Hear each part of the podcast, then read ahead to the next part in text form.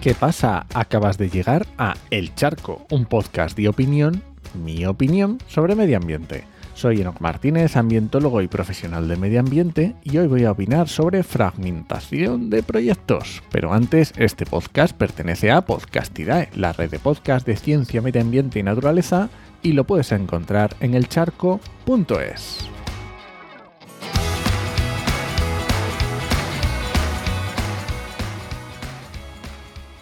Hay muchas formas de luchar contra los desatinos ambientales.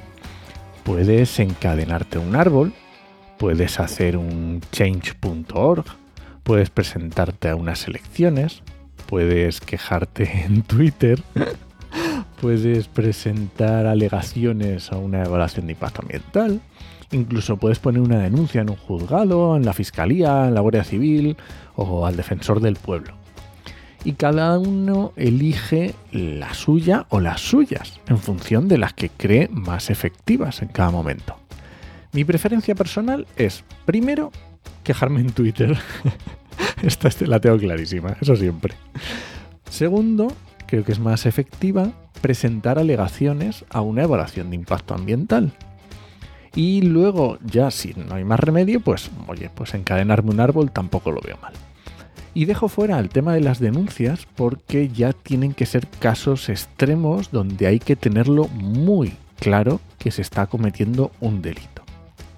Ahora, repito, que cada uno elija sus formas, pero hay que ser responsable y hay que tener en cuenta que hay formas que es posible que perjudiquen más de lo que ayudan.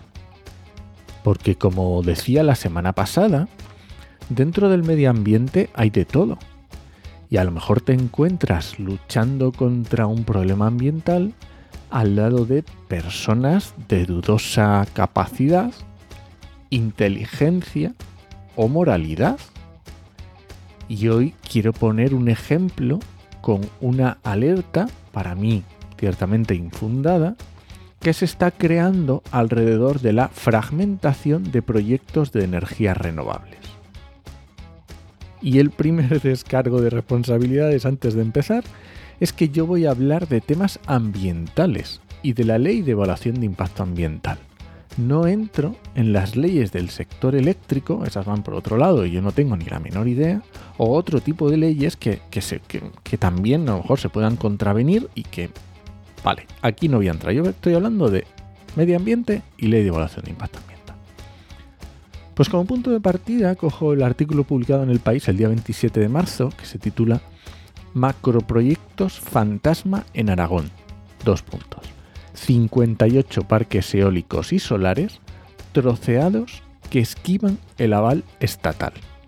Por supuesto tienes enlace en las notas del programa. Para empezar, el titular ya es bastante alarmante. Esto de que esquivan el aval estatal. Pero bueno, te explico el contexto. En el artículo se enumeran una serie de proyectos eólicos y fotovoltaicos en la comunidad autónoma de Aragón, eh, exactamente 369 proyectos, de los cuales 135 son eólicos y 234 solares, que han sido aprobados desde 2018 hasta ahora. Y dentro de esos 369, pues el artículo habla de 58 posibles macroparques que han sido fraccionados en 163 proyectos de menos de 50 megas. Esto quiere decir que de estos 369 que decíamos antes, 163 son unos más grandes que se han fraccionado al final la mitad de todos los proyectos de 2018. Y este, en el artículo pues se habla de que se detectan pues por ser muy cercanos, por pertenecer a las mismas sociedades, por evacuar conjuntamente, por llamarse calzada 1, calzada 2, calzada 3, bueno, etcétera, y otras opciones. Y decimos de menos de 50 megas porque es el umbral que determina si un proyecto de renovables lo tiene que tramitar el ministerio o las comunidades autónomas. Aquí normalmente es ahí justo el umbral. Y aquí es donde se basa eh, la raíz de la argumentación.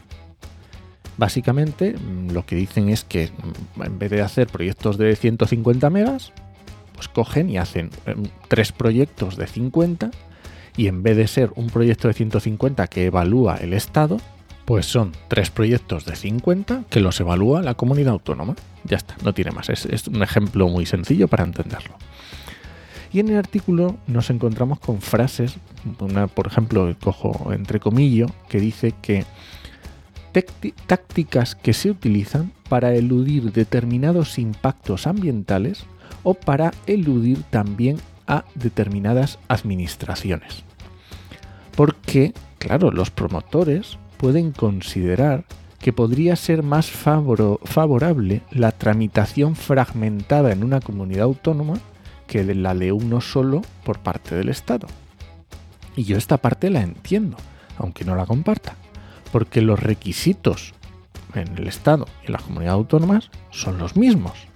Y los procedimientos también, la ley también.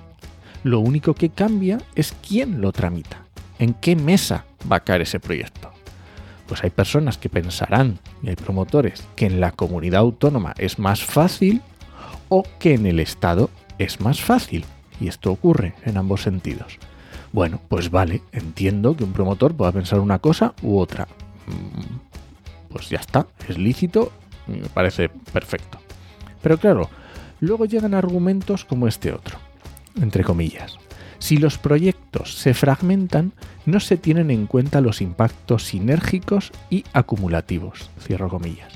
Y además dicho por un abogado de una organización ecologista. Y esto es radicalmente falso. Radicalmente falso. De hecho, bajo mi punto de vista, en las comunidades autónomas seguro que tienen mucho mejor controlados todos los proyectos que se están tramitando y son capaces de evaluar mejor las sinergias.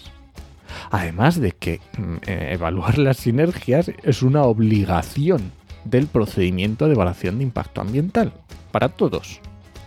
Y entonces, claro, es que leyendo toda la argumentación y cómo se está diciendo que en las comunidades es más sencillo y que se fragmenta para llevar a las comunidades, es, es que me entra una mala leche porque están suponiendo que las comunidades autónomas son más flexibles.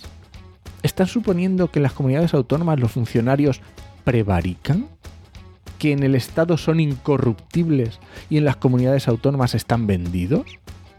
Porque no sé si lo sabes, pero muchas de las evaluaciones de impacto ambiental que gestiona el Estado las está haciendo personal de Traxa, que no son funcionarios, porque tenemos una acumulación de trabajo brutal que hay sentencias de tribunales superiores e incluso del Tribunal Supremo contra la fragmentación de proyectos, por supuesto.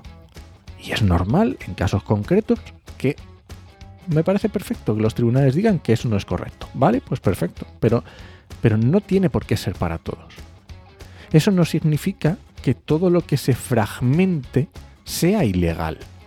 Porque la fragmentación de proyectos está prevista en la ley de evaluación de impacto ambiental y no prevista como, una, como algo que es malo y que hay que sancionar. No, se tiene en cuenta y no pasa nada.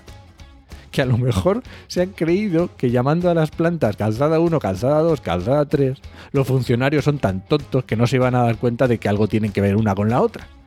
No, cuando un funcionario está evaluando, sabe perfectamente y además sabe perfectamente cuáles son las plantas del territorio, de todo el territorio.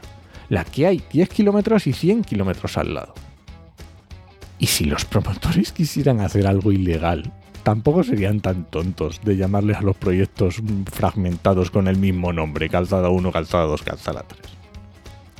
Y dirás tú, bueno, ¿y entonces? ¿Por qué se fragmentan los proyectos si da igual?